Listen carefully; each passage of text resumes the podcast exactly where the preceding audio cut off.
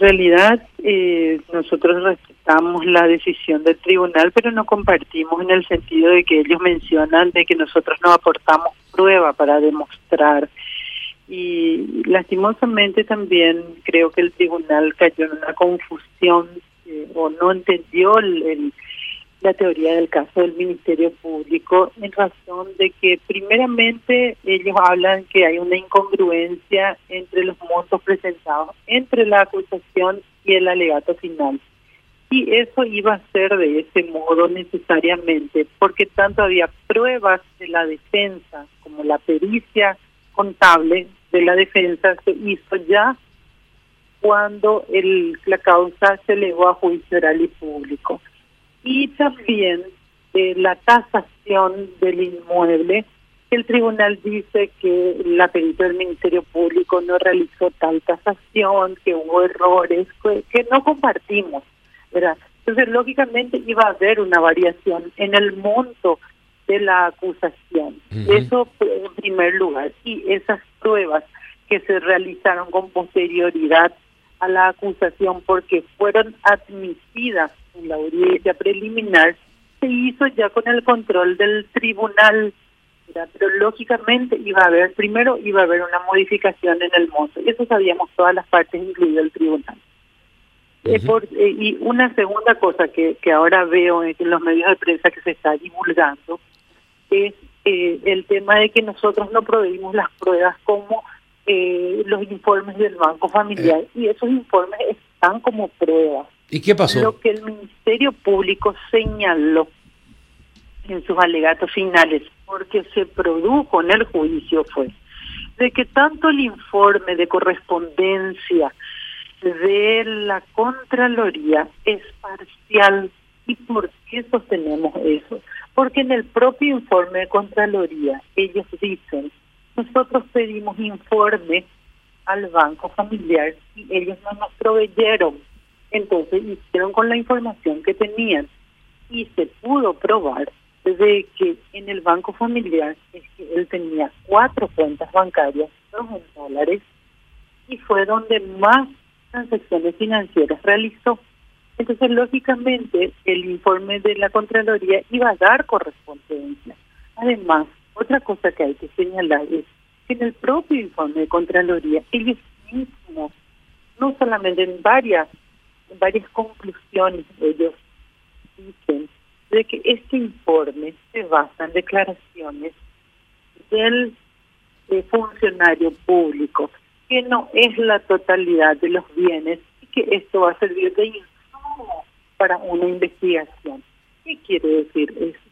que no es conclusivo porque hay varias otras circunstancias que ellos no tienen y en este caso en particular en el juicio lo que la defensa señaló en la pericia de del Ministerio Público, en la pericia contable, es de que el propio Fernández Littman en 2001 eh, menciona como un inmueble que adquirió por 41 millones de guaraníes posteriormente en 2015, cuando vuelve a hacer su declaración jurada, ese inmueble que solamente tenía una muralla y un patio baldío, ¿verdad? Él mismo señala, porque dice que él hizo una eh, una estimación del costo y que por el lugar y por una serie de cosas cuesta 400 millones de guaraníes, declaró en su declaración jurada. Pero esas cosas el tribunal no tuvo en cuenta. Y otra cosa que también el, el, tribunal dice es de que ellos tuvieron en cuenta dos circunstancias. El estudio de correspondencia de la Contraloría que dice que hay correspondencia y le digo cuáles son las circunstancias por las cuales ellos dicen que hay correspondencia y el, una pericia contable que también se hizo por parte del, laboratorio forense, entonces me señalan que cómo yo voy a acusar si una perito en laboratorio forense ya me dice que hay correspondencia. En mi pericia también ella señala que esto hace sin tener en cuenta una tasación, porque la tasación todavía no se había realizado. Ahora, y mire, dígame una cosa, doctora, yo no entiendo de procesos judiciales, pero durante el tiempo que duró este, este proceso, este juicio, no había tiempo para agarrar y adosar el informe del Banco Familiar al expediente? Pero está en el expediente. Eso es lo que le digo yo. El, el, el, informe del Banco Familiar está en el expediente. Lo que la Contraloría no tuvo, y le voy a explicar, porque eso parece también no se entiende cómo se hace. En el informe de correspondencia, el Ministerio Público no participa. La Contraloría hace su propia investigación que es una facultad de ellos hacer, de todos los funcionarios públicos. No es que el Ministerio Público le dice, te falta esto, te falta lo otro, no, ¿verdad? Es lo mismo, o sea, ¿saben cómo es? Como cuando el tribunal elabora la sentencia. El Ministerio Público no se puede involucrar porque es una facultad exclusiva del tribunal. Así mismo es la elaboración del estudio, o sea, sí, el estudio de correspondencia lo hace en la Contraloría y nosotros no nos involucramos. Entonces, mal me puede exigir el tribunal, decir, porque yo no allané y le llevé a ellos la información. La información yo lo tenía en la carpeta y se produjo. Y usted le explicó. llama la atención. Y explicó eso usted al tribunal, doctora. Doctora, es como si fuera que, que, entonces ellos no vieron si está ahí y se produjo. Ahora, pero usted le explicó eso al tribunal. Claro que sí. por eso le digo que yo creo que ellos no entendieron.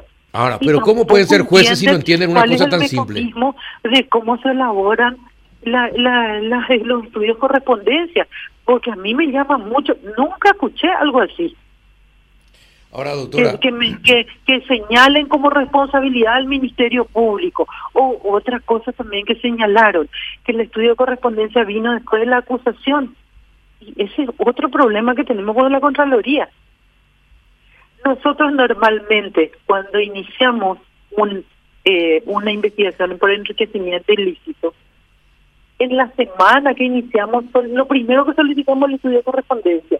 ¿Y sabe cuánto a veces dura? Más de un año dura para que ellos remitan. ¿Por qué? Porque tienen sobrecarga de trabajo. Nosotros tenemos seis meses para acusar. Sí, sí, entiendo.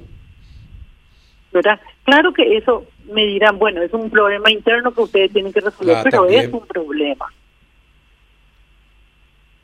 Entiendo, Juanita. Porque en este caso vino después de la acusación. después de la acusación. lógico que vino después de la acusación, si no es, nosotros no tenemos ningún medio coercitivo para ir a exigirle a la Contraloría que haga su trabajo. Doctora, y ellos no tienen plazo. A pesar de que nosotros siempre le señalamos, de que nosotros tenemos seis meses, que le urgimos, que nos vamos, que hablamos para obtener. Pero aparte de todo eso, en este caso en particular estaban las pruebas. Estaban las pruebas y el tribunal o las interpretó mal o no no no no no verificó en, en realidad porque las pruebas del movimiento financiero están como pruebas. Están y se produjeron.